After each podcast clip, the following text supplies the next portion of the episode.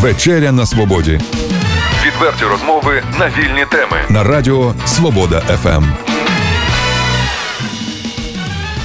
Вітаю вас в ефірі Радіо Свобода ФМ. Вечеря на свободі, якщо точніше. Вечерюємо Сергієм Лещенко, народним депутатом сьомого скликання, членом політичної ради партії Демократичний Альянс. І нічого не спутала, списала. з Добрий вечір, все правильно. І ще до того ж член антикорупційного комітету Верховної Ради. Ой, ще викладач школи журналістики Українського католицького Ну і взагалі університету. журналіст насамперед. Ну, я В це таки минулому думаю.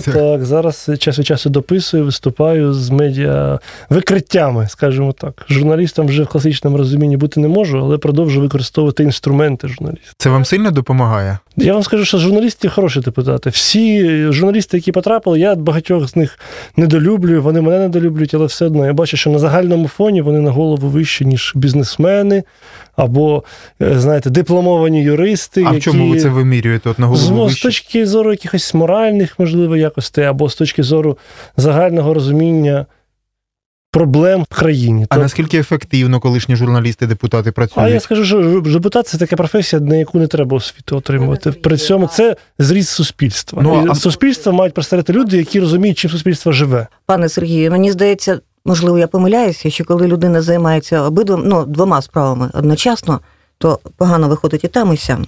Тобто, чи може народний депутат бути журналістом класним, і навпаки, чи Ні, може не журналіст можу. може я не є журналістом. Я Тобто не, ви я... вже не журналіст. Звичайно, я не є журналістом, але я маю навички, які я використовую.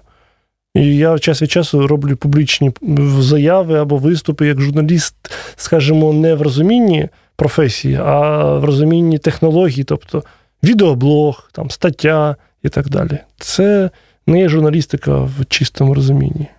Але ми живемо взагалі в гібридний час. А Трамп, американський президент, він що, блогер, чи він хто? Тві- Твіттер, е, е, твіттер-блогер, чи він президент, чи він е, так само там багато політиків використовують нові медіа. Немає класичних вже форм. Можливо, в цьому невідворотність змін, в яких ми В інтернеті пишуть, що ви майбутній президент України. Це забрешуть. Ну, а там, знаєте, до речі, це- багато про кого так писали. Так, Ну, тому Я і- знаю лише двох: це Вакарчук та ви. Знаєте, це настільки складна історія, що в інтернеті про це можна лише писати, але реалії такі, що президентами обирають на всенародних виборах. А всенародні вибори в нинішніх реаліях це аукціон олігархів, корупціонерів і не дуже чесних журналістів, які контролюють центральні телеканали. І в цій ситуації отримати всенародну підтримку можуть лише люди, які вступають в змову з контрольним з контролерами цієї системи. Це ви Тому як- треба міняти систему, а потім, можливо, е, вже чесне обрання на цю посаду. Балотуватися не будете на президента.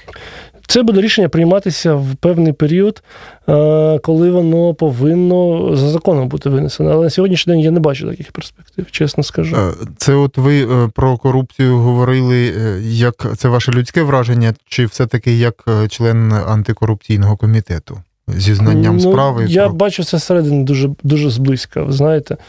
І навіть і не просто бачу, а чую, в парламенті сидиш там за тобою ж теж депутати, і чую, як вони по телефону там розказують, як треба робити якісь допорогові закупівлі, що там його фірма має перемогти, тобто, щоб в обхід тендеру це зробити, як розбивати лоти, щоб вони могли це робити без тендеру. Ну, тобто, не соромлячись, прямо на робочому місці займаються е, бізнесом. Тобто прямо там в залі засідання? Не просто в залі, за моєю спиною. А от, от ви можете якось повпливати на Ну, цих я не, людей? не будеш бігати там пальчиком і казати, що ж ти робиш? Але, звичайно, ми повинні як на рівні законів, так і на рівні публічних викриттів це робити. Якщо і, ви звичайно, змінити ситуацію не можете, то навіщо ви там сидите в Верховній Раді? Ми там, по-перше, не сидимо. Робота депутата це не тільки жати, жати на кнопки, а це, робота депутата це законодавча, це контролююча, це робота з реагування на конкретні звернення громадян, і це робота пов'язана з, я б сказав, поширенням цінностей в суспільстві. У даному випадку одна лише з чотирьох іпостасій це сидіти, як ви кажете, і жати на кнопки. Так вдалося Крім поширити цінності у Мені здається, що у нас в суспільстві відбулося системні перетворення в частині розуміння, що корупція це зло. Чотири роки тому до корупції ставились так, знаєте, якби один одному підморгували, і ніхто на це не звертав уваги.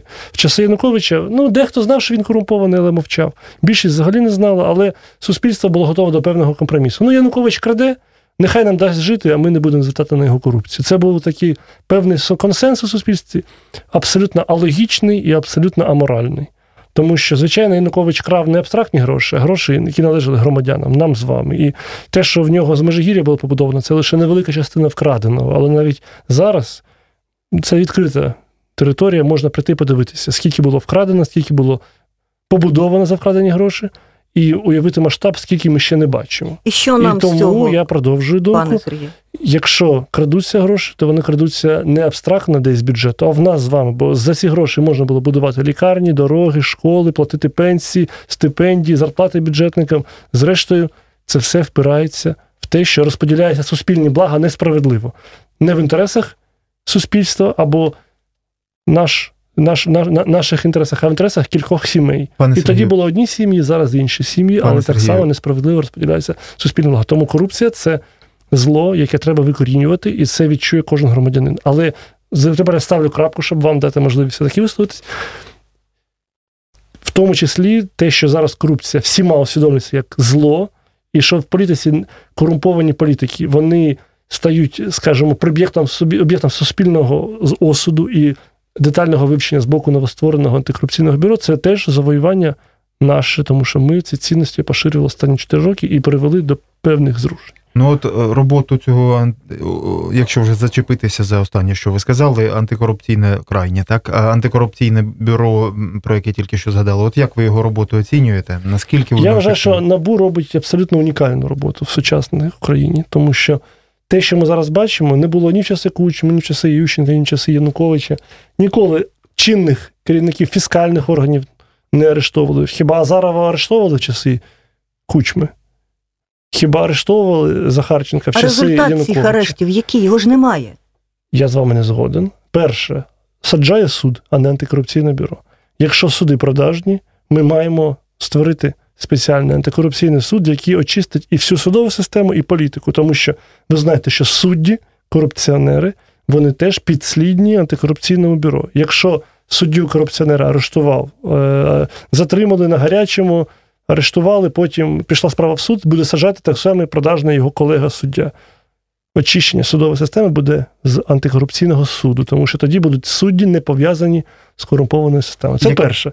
Друге, результат це те, що корупції в країні реально має стати менше з часу, коли почнуть діяти прецеденти покарання. Тобто, коли чиновник на топ рівні, я не кажу зараз про керівника районної адміністрації, але міністр, депутат, генеральний прокурор буде знати, якщо ти ступаєш з Якщо ти продаєш паспорти України, як на цьому тижні була сенсація нова антикорупційна, що паспорт України продавали іранцям за 30 тисяч доларів, ви знаєте цю історію.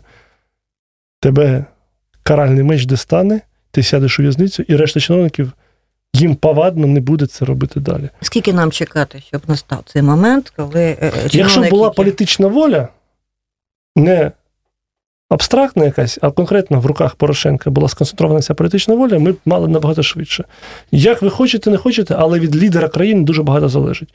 І якщо в країні є краї... є по світі, в світі країни, які реформувалися швидко, вони реформувалися швидко, тому що в президента була така політична воля. Якщо політичної волі немає, а в Порошенка її немає, це займає набагато більше часу, на жаль. Так, е, от немає. Е, Що робити? Чекати виборів? Вибори це черговий спосіб для нас отримати чесну владу. Але для того, щоб вибори відбулися за новими правилами, ми маємо вже зараз вимагати цих змін, в тому числі нового закону про вибори. Ми не хочемо, я переконаний з вами разом, отримати той самий парламент через два роки знову. А для того ми повинні позбутися дуже серйозної корупційної складової. Це вибори за гроші, тобто мажоритарна система, коли ти вкладаєш в мандат мільйон доларів, а потім вкладаєш виборців 100 мільйонів через різноманітні схеми, через свого смотрящого на потоках, через свого заступника міністра, через свою фірму, яка виграє тендери. І потім, замість того, що коштує 20 мільйонів, держава купує за 100, а різницю депутат кладе собі в кишені, віддає половину нагору в адміністрацію президента і ще раз дає хабарі суддям, прокурорам і СБУшникам. Оце є корупція в круговому вимірі, кругова порука корупції. Тому я наполягаю, без корупції, точніше, без боротьби з корупцією, ми не побудуємо заможної країни. І не будуть наші з вами слухачі мати гідну пенсію і стипендію, якщо в країні буде корупція. Хто буде боротися з корупцією? З корупцією має боротися насправді все суспільство в першу чергу. Тобто громадянин не повинен давати хабар, держава не повинна вимагати. Але так само має бути створені антикорупційні органи, які будуть виявляти корупцію, боротися з нею, сажати корупціонерів в тюрми і створювати те, що називає прецеденти покарання. А за будь-яку ціну суспіль- зупинити приклади набу, аби не путалось під ногами, ви говорите. суспільне, приклади суспільної ганьби. Тобто, коли корупціонер сідає в в'язницю, це стає приклад, точніше, антиприклад для всіх. Брати хабарі і погано, і небезпечно, і матеріально затратно. Краще їх не брати. Тому боротьба з корупцією це наша альфа, але наша омега це достойний рівень життя. Ірина, повтори, будь ласка, запитання. Ще раз кажу, за будь-яку ціну, це ж ваші слова. Так, Зупинити набу, це завдання президента аби не плутали, не плутались під ногами. Звичайно, президента Порошенка це Так як ви збираєтесь боротися з корупцією, якщо ви самі ж, як народний депутат, розумієте, що один із органів, який мусить боротися з цією корупцією, будуть робити все, аби його зупинити? Хто ж буде тоді боротися? Ви думаєте, баба Параска села Городище поборє корупцію 90-річну? Ви, ви неправильно мене цитуєте. Я сказав, що зупинити набу це завдання нині правлячих корумпованих керівників. А наше завдання, мене як депутата, я переконаний, що і ваших як журналістів, зберегти антикорупційні органи, щоб вони не стали жертвою цієї розправи, щоб вони продовжили свою боротьбу. І я, як депутат, все буду для цього робити, щоб НАБУ в Україні стало прикладом тих змін, які нам потрібні. Ми, як громадяни, тепер повинні так само розуміти, що можливо настане день, коли ми повинні будемо і на вулиці вийти заради набу. Так само, як румуни виходили, так само, як в Південній Кореї виходили проти президента, яка брала хабарі від компанії Samsung. Так само, як в Бразилії виходили проти президента, який брав хабарі від компанії Петробраз. Весь світ це проходив. Чому Україна не може Так ми ж вже два рази виходили. Результат у нас не, не дуже. Результат такий, що зміни за відсутності політичної волі Порошенка відбуваються набагато повільніше, ніж вони є. Я кажу зараз не про нього, тому що насправді він пересічний діяч української політичної історії. Про нього не буде в підручниках історії, знаєте, великого яскравого параграфу. Він про нього буде як про чергового президента корупціонера. Питання в нас, що ми, як громадяни, повинні знати. Від нас залежить те, яка влада в країні. І якщо нам треба мати чесну владу, а нам її треба мати, то ми повинні в тому числі ставати на захист органів, які борються з корупцією, в тому числі антикорупційного бюро. Якщо ми цього не робимо, якщо ми відмахуємося, кажемо, та вони нічого не посадили, та що ж це робити, що ж це коїться, вони всі однакові, тоді не треба дорікати, що ми живемо як найбідніша країна в Європі. Що від нас з держави українці їдуть на заробітки вже в Молдову і в Польщу, що український валовий внутрішній продукт досягнув свого дна, що ми так не жили бідно з 90-х років, що в нас, на жаль, країна розграбована і перебуває в глибокому економічному занепаді. От давайте поради для мешканців Чернігівщини. Це е, демографічна е, проблемна територія, проблемний регіон. Здебільшого це пенсіонери, тобто е, люди літні. От межуємо з кордонами російськими та білоруськими. От що б ви всім цим людям порадили, як їм скажу бороти? так, я не є порадником. Є газета порадниця, там дають безкоштовні поради, як вирощувати, як консервувати, як робити е, смачні страви.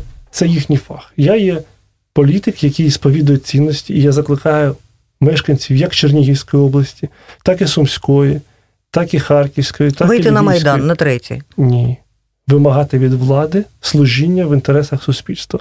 І в момент, коли влада не дослухається, а цей момент може настати, вимагати, в тому числі через акції протесту, через акції прямого впливу на владу.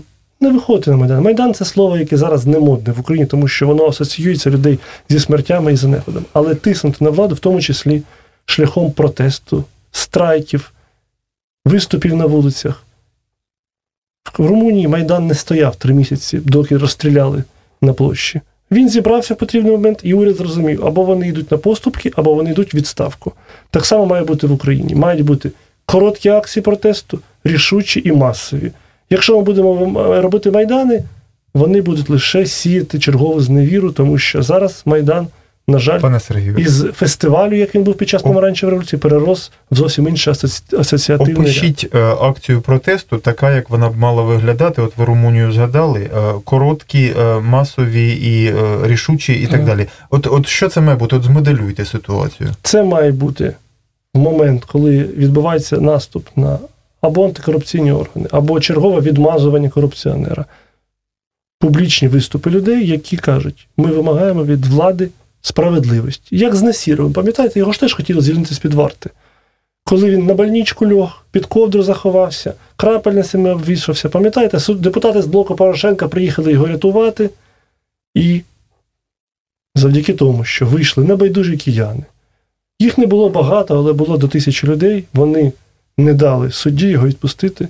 Хоча вже і машини були заготовлені, і літаки вже бронювали, щоб він тікав з України, і паспорти його британські познаходили, щоб він уникнув відповідальності. Але люди не зробили, не дозволили це зробити. А що там Так з Насіровим? Він, здається ж, все нормально у нього. От мені ваш докер не подобається, тому що він каже, що знаєте, а нічого не міняється, давайте і далі. А що ви пропонуєте тоді? Я кажу, що боротьба з корупцією це довготривалий бій, але приз в цій боротьбі це добробут 45 мільйонної нації. А з Насіровим відбувається те, що почалися вже слухання по суті його справи. Він не втік з України. І він вніс застави 100 мільйонів гривень, які лежать на казначейському рахунку. І ці гроші, якщо він, наприклад, втече, будуть е, конфісковані в бюджет України. І він буде перед законом вже відповідати за свої діяння. Суд починається, це буде відкритий гласний суд, і всі зможуть переконатися в аргументах кожної сторони. Я сподіваюся, що рішення буде справедливе. Не хочу тиснути на суд своєї публічної заяви, але мені здається, що таких судових процесів в нас не було в часи Януковича, Ющенка, Кучми чи Кравчука, коли чинного, а він досі на посаді головного митаря, фіскала судять за корупційні правопорушення. А от корупціонерів е, була, була така сама кількість. Ми знаєте, в нас в суспільстві є певна ілюзія, яку я можу пояснити логічно. Часи Януковича про корупцію мовчали. Не було студії, де б сиділи про межигір'я, розказували, не було викриттів. Писали про корупцію Януковича я, плюс, можливо, ще п'ять журналістів в Києві. Тому що інші або боялися, або не знали, або це було немодно і небезпечно. І це правда. Просто згадайте, часи згадайте. Зараз про корупцію говорять всі, і відповідно розмов про корупцію стало більше. У Говорять людей- про корупцію весь час з 2004 року, Ні. я перепрошую. В часи Януковича про корупцію і про нього, про його схеми було дуже про мало корупцію. інформації. Телебачення взагалі цю тему ігнорувало. В часи Януковича про Межигір'я на жодному телеканалі не казали в принципі. Достатньо просто згадати ті часи. Писали про його схеми в інтернеті декілька видань. І ваш колега, е, який сидить перед вами, тобто я це теж робив. Зараз про корупцію говорять дуже багато.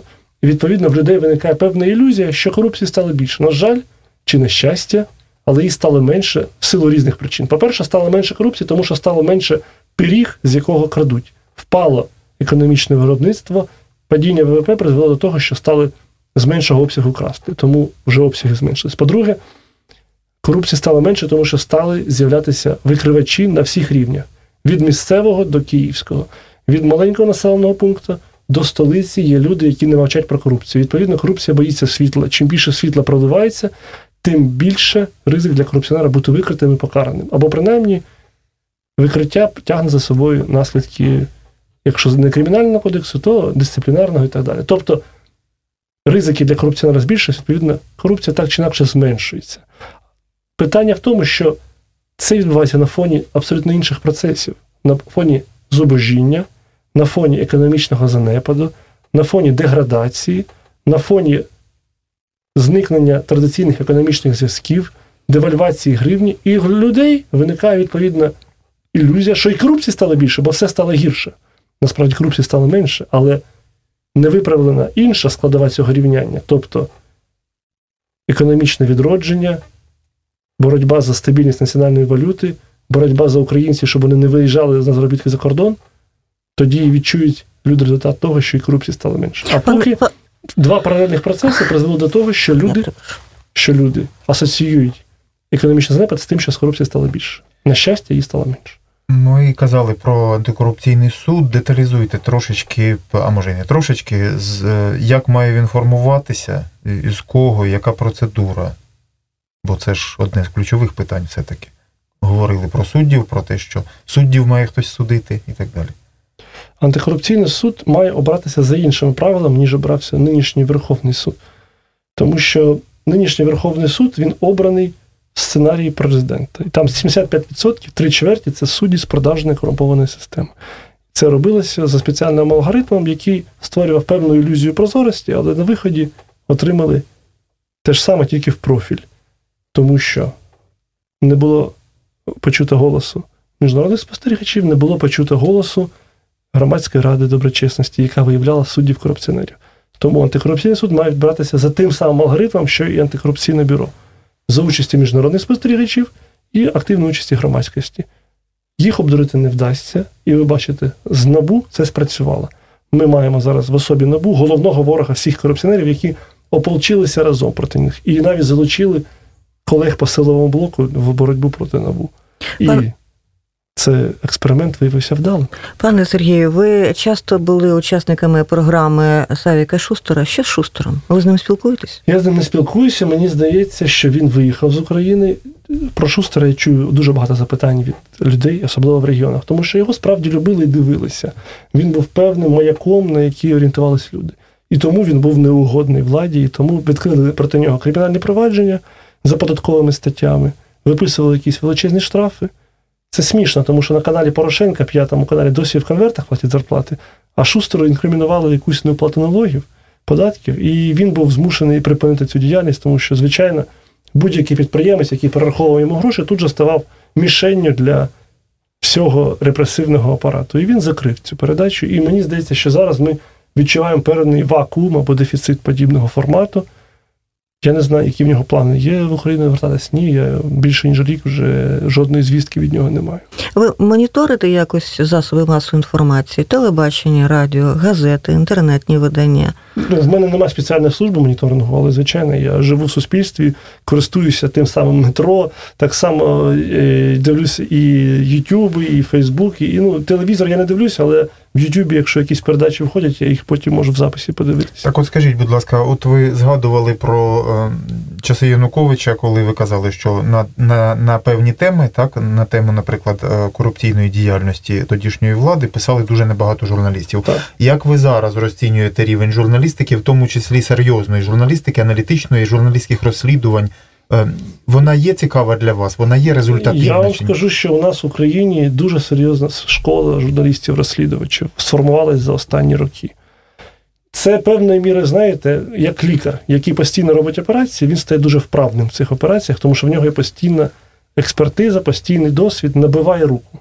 Отак у нас журналісти-розслідувачі набили руку, і вони розслідують справи, які, знаєте, за кордоном би може роками. А в нас це на щотижневій основі кілька телеканалів випускають програми розслідувань, там схеми, слідство, е, наші гроші, гроші, вони всі про те, як державне майно, державні потоки розподіляються в інтересах кількох кланів або Порошенка, або Яценюка і так далі. І тому в наша школа розслідувачів е, журналістів дуже хороша. Мені подобається така практика, тому що вона тотально відрізняється від попередніх часів. Е, Як знайти зв'язку між от, е, тією оприлюдненням тієї інформації і потім доведенням до якогось логічного результату? Тому що мені теж доводилося спілкуватися з журналістами-розслідувачами і відомими теж. І от вони всі кажуть про те, що ну ми е, оприлюднюємо інформацію, так якщо витяжку таку смислову зробити, е, оприлюднюємо інформацію, якої в принципі теоретично мало бути достатньо для того, щоб відкривати кримінальні провадження там і притягати до відповідальності, наприклад, посадовців. А результату Ну це ж питання Немає. до журналістів, це ж питання до правоохоронних органів. Чому вони на це не реагують? Тому що публікації в ЗМІ достатньо для відкриття проваджень. Я знаю, що за деяким гучним розслідуванням журналістів були потім кримінальні справи, і ті самі рюкзаки Авакова, про які говорила вся країна, за якими він був затриманий, і сподіваюся, скоро постане перед судом. Це результат журналістського розслідування кількох про кількох команд, які кожен окремо, але працювали в цьому напрямку, і ми бачимо результат. Пане- Справа Мартиненка, який теж під судом, це теж журналістське розслідування.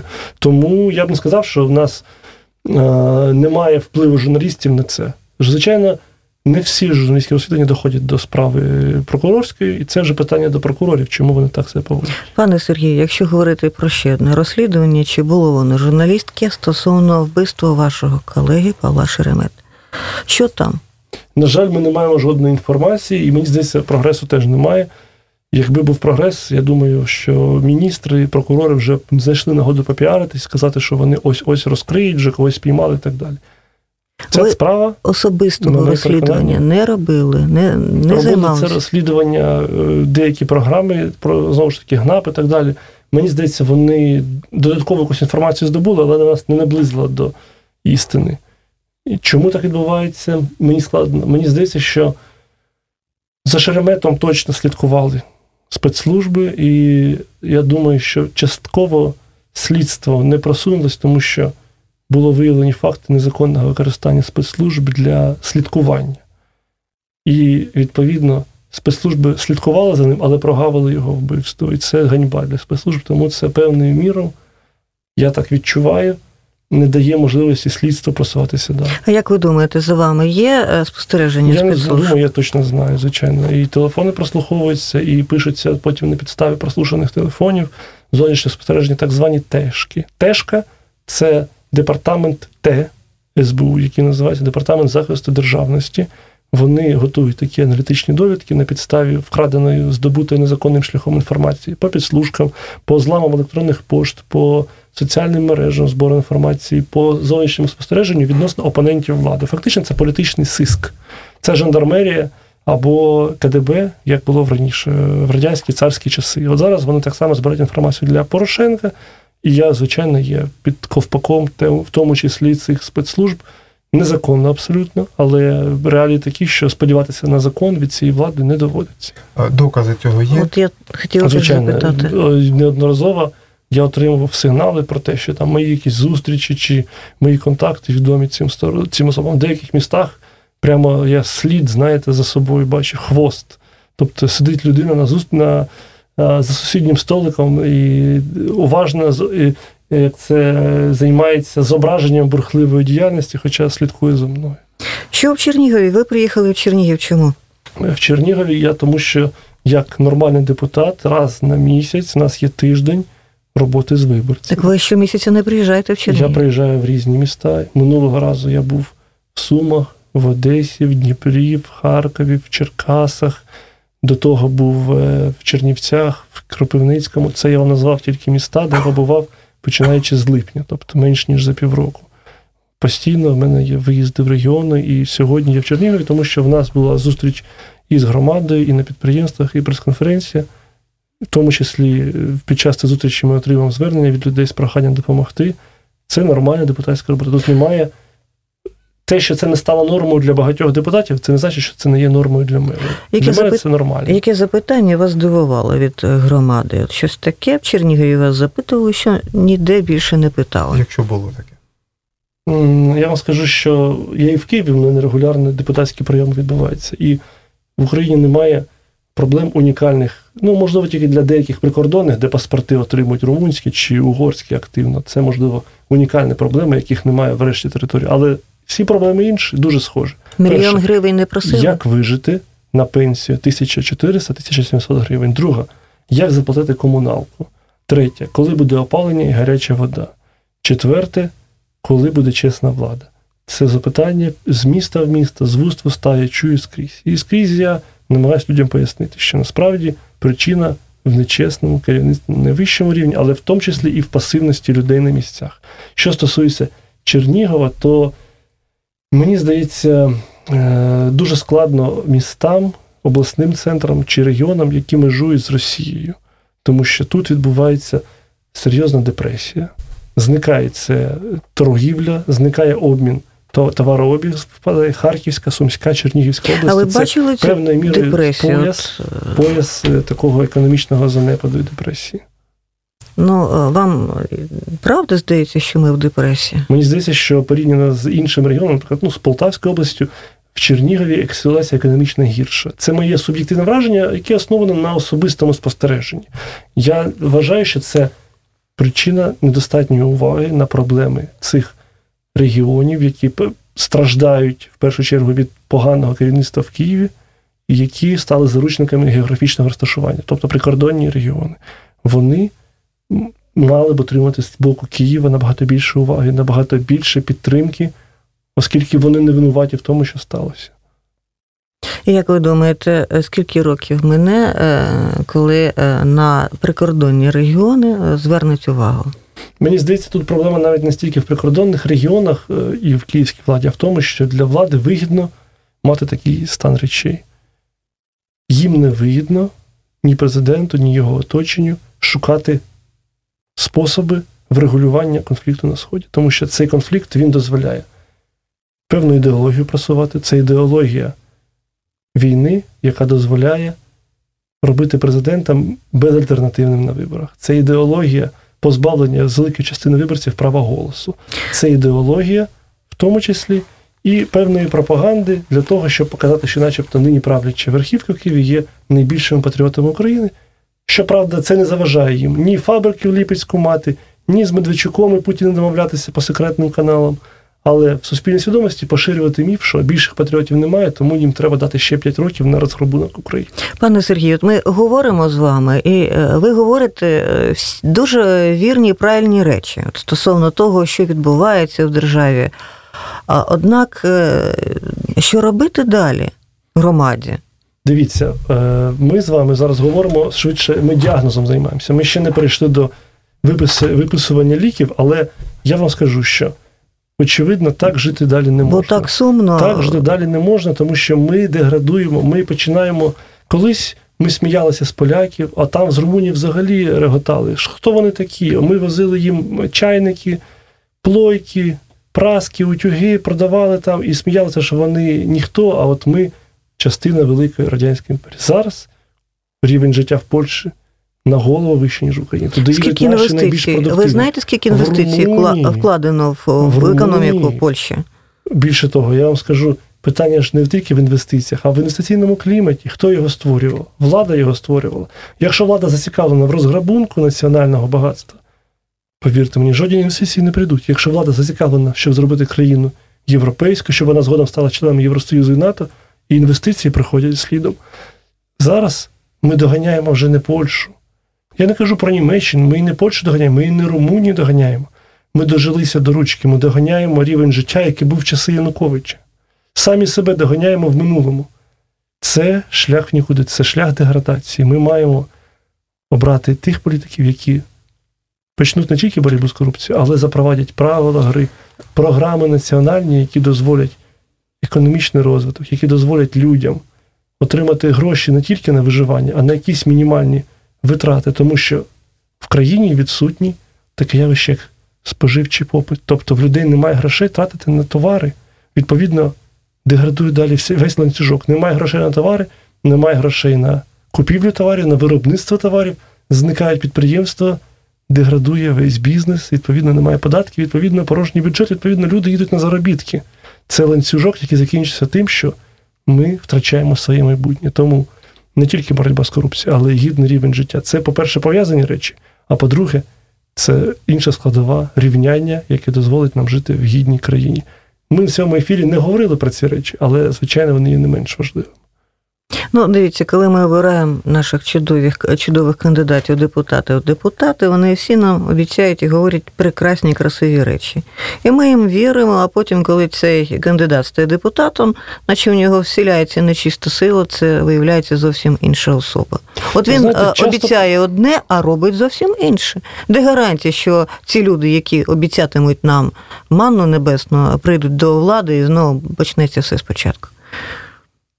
Я думаю, що важливо не тільки слухати, але й слідкувати за діями. Якщо депутат, наприклад, приїжджає, він отримує мандат шляхом скупки голосів, як Березенко, як Микитась, що один чи другий має якийсь історичний зв'язок з Черніговом, як їхній побратим, коріш Олесь Довгий в Кіровограді, тодішньому, зараз Кропивницькому, Кіровоградській області.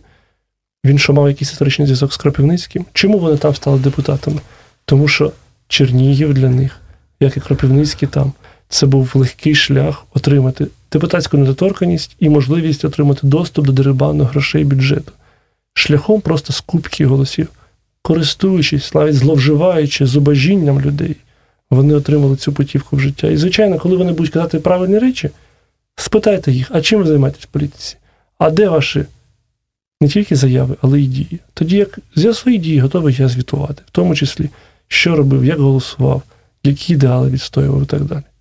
Яким законопроектом може пишатися народний депутат Сергій Лещенко? Я скажу, що закон про запобігання політичній корупції, який був ухвалений парламентом у 2015 році, це закон мого авторства. Я був головним доповідачем, виступав з трибуни, готував до другого читання і був одним з перших підписантів.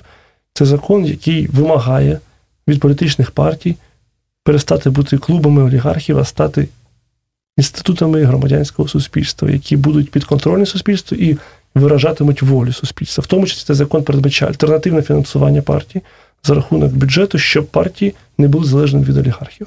І тут ми потрапили, прийнявши цей закон, натрапили, знаєте, на закриті двері органу, який має це контролювати. Національне агентство запобігання корупції імені пані Корчак, воно не виконує свою роль, і фактично цей закон вони його помножили на нуль, тим, що вони не виконують свою роботу професійно. Я переконаний, що згодом, звичайно, і поміняється керівництво НАЗК, і після виборів гроші отримують не тільки партії, які вже представлені в нині правлячих верхах, але й партії, які мають меншу підтримку, бо там передбачено зменшення бар'єру фінансування. Це приведе до очищення політики від корупції. Це неминуче, бо це працює скрізь в Європі, і так буде в Україні. Пане пане Сергію, ви працюєте, ви заступник головного редактора. Я вже не є три роки ним. Вже не є. Ну ви працюєте в українській правді? Ні, я не працюю в українській правді. Добре, ви працювали в українській правді. А, Наше радіо, воно теж інтернетне. В будь-якому випадку ми б хотіли почути пораду стосовно того, як виживати інтернет-виданням в наш складний час. Знаєте, з української правди історія така, що воно було видання створене ще в 2000 році.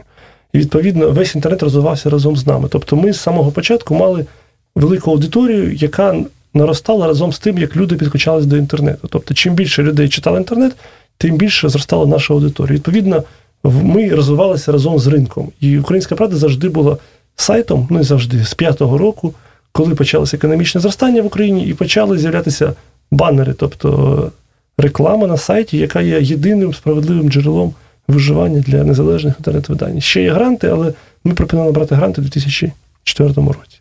І от за рахунок того, що українська правда розвивалася разом з ринком, доля української правди на рекламному ринку в інтернеті була завжди досить пристойною. І тому це давало ресурси постійні для розвитку сайту. Зараз набагато складніше інтернет-виданням розвиватися, тому що цей же ринок певною мірою розподілений. Але я переконаний, що завжди буде в світі попит на чесні новини, на чесне поширення інформації, розповіді, що відбувається насправді. Зараз в Україні є багато програм, в тому числі західних фондів, які допомагають незалежним медіа.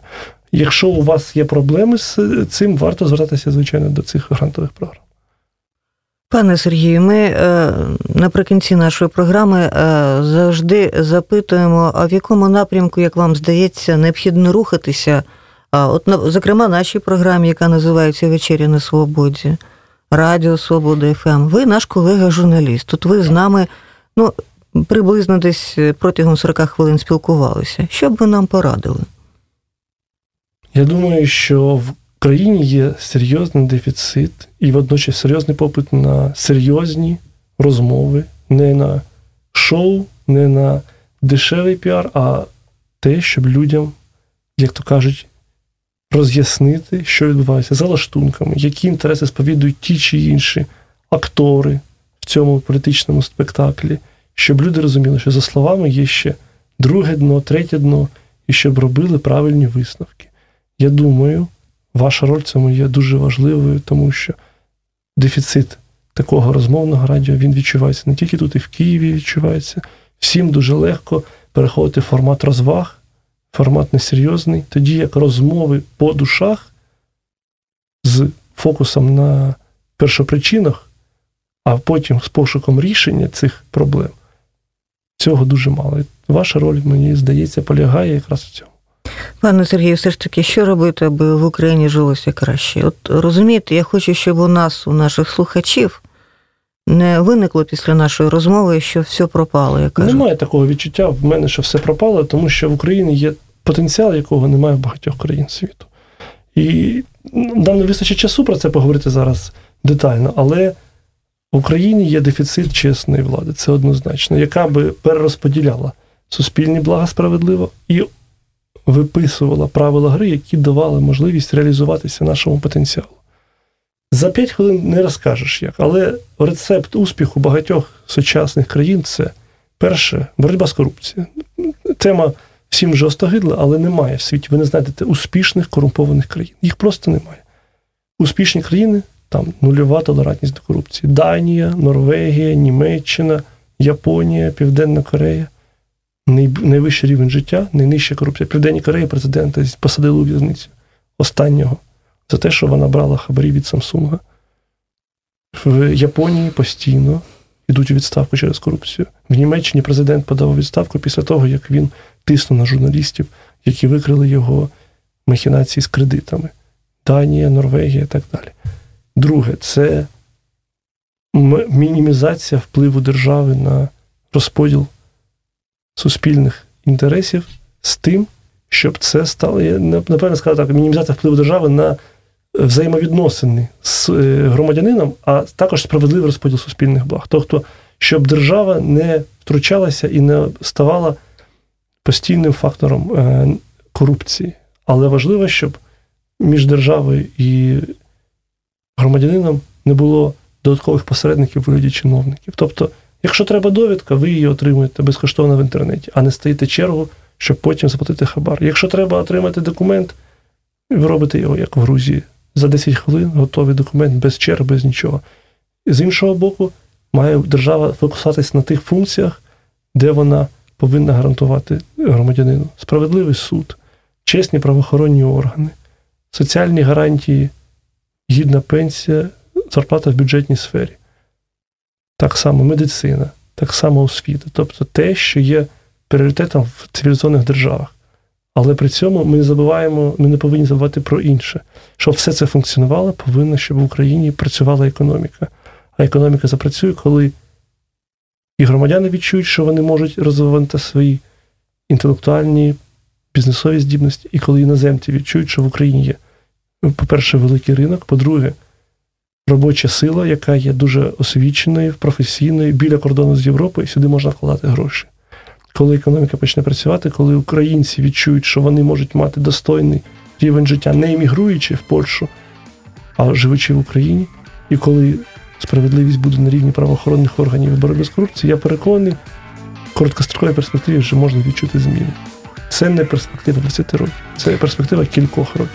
Сергій Лещенко, народний депутат України, наш колега-журналіст, був гостем нашої програми.